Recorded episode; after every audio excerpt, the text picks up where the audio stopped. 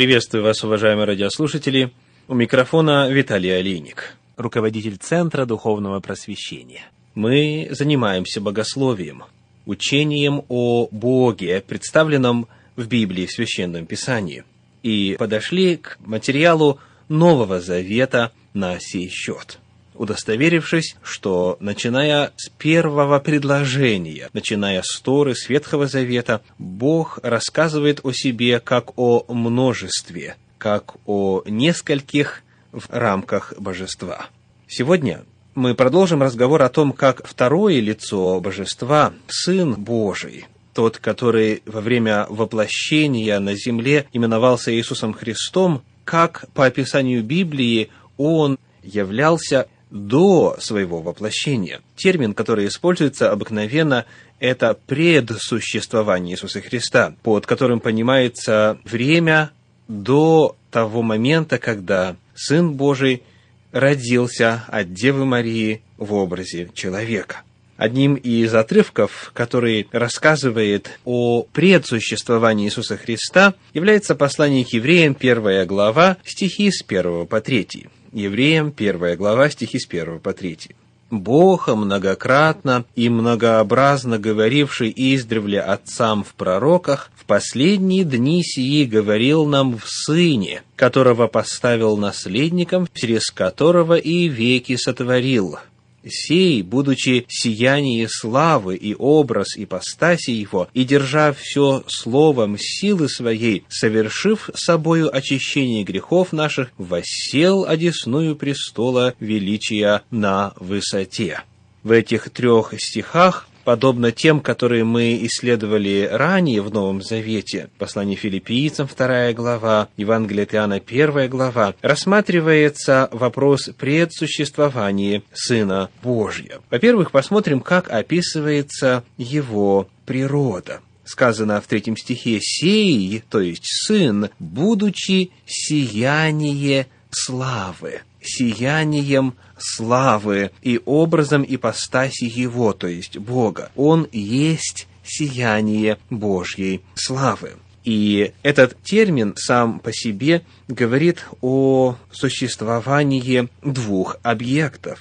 Если есть сияние, оно всегда является следствием славы. Перед нами слава и сияние славы. Это два различимых явления, взаимосвязанных между собою, неразделимых друг от друга и вместе с тем не представляющих собою одно явление, а именно два. Сияние славы. Есть слава, обязательно по определению она сопровождается сиянием. И второе, что говорится о его природе, это то, что он образ ипостаси его. Слово «образ» в русском синодальном переводе является способом передачи греческого слова «характер». И это слово «характер» в подлиннике, в оригинале означает точное подобие и полное выражение. То есть сын, который описывается здесь, является точным подобием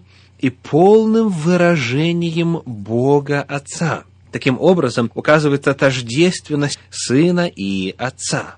Он есть образ, характер в оригинале и ипостаси Его. Слово «ипостась» — это транслитерация греческого слова, используемого здесь, в оригинале. Транслитерация — это озвучивание без перевода какого-либо иностранного слова. В греческом языке используется термин «хюпостасис», и оно означает «природа» и «сущность». Таким образом, сказано, что Сын является точным подобием и полным выражением природы и сущности божества. Таким образом, перед нами описание двух отдельных явлений, различимых явлений, и одно является полным соответствием другого. Итак, он есть сияние славы и образ, то есть точное подобие, полное выражение ипостаси, природы и сущности Бога Отца. В этом отрывке описывается также действие Сына его предсуществование. Первое из действий – это сотворение веков. Сказано «Он в последние дни сии говорил нам в Сыне, через которого и веки сотворил. Слово «век» древнегреческое «мировой порядок» или само существование, материя. То есть устройство миров, устройство Вселенной, порядка бытия, все есть следствие деятельности Сына. Таким образом, в описании его предсуществования, в описании времени до его воплощения на Земле, говорится о том, что он сотворил Вселенную. Далее, еще один термин в третьем стихе «и держа все словом силы своей». Это называется «вседержитель». То есть он не только сотворил все, но и продолжал до воплощения на земле в виде человека, продолжал поддерживать этот устроенный им порядок мироздания и являлся жизнедателем, вседержитель, держа все словом силы своей. Итак, его природа, его действия на небе до воплощения и затем его действия на земле. Во-первых, говорится так. Бог, многократно и многообразно говоривший издревле отцам в пророках, в последние дни сии говорил нам в Сыне. Здесь Сын представлен как способ передачи истины о Боге. Сын, придя на землю, передал волю Божию и информацию о Боге. Перед нами вновь картина двух объектов – Бог и Сын.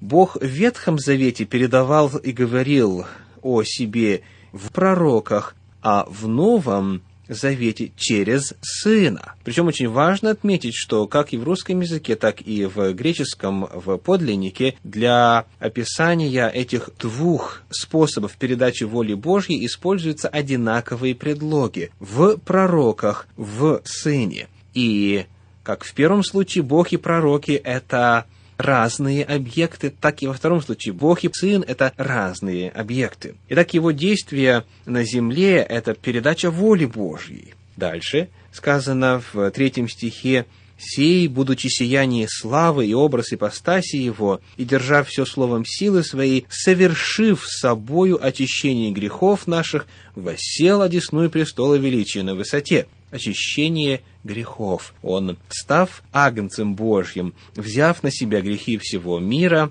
освободил и очистил этот мир от грехов, взяв на себя ответственность за все грехи. Таким образом, перед нами два действия на земле – передача воли Божией и очищение грехов. Говорит о продолжении существования Сына Божия сказано «совершив собой очищение грехов наших, воссел одесную престола величия на высоте». Таким образом, вот здесь, в этих трех стихах показывается предсуществование Сына Божия, затем его существование на земле и то, что можно обозначить пост существования по отношению к его служению на земле. Это выражено словами «воссел одесную престола величия на высоте». Иными словами, его смерть на кресте не была была концом его существования. После смерти на третий день он восстал из гроба и вознесся на небо, где продолжает существовать и совершать служение.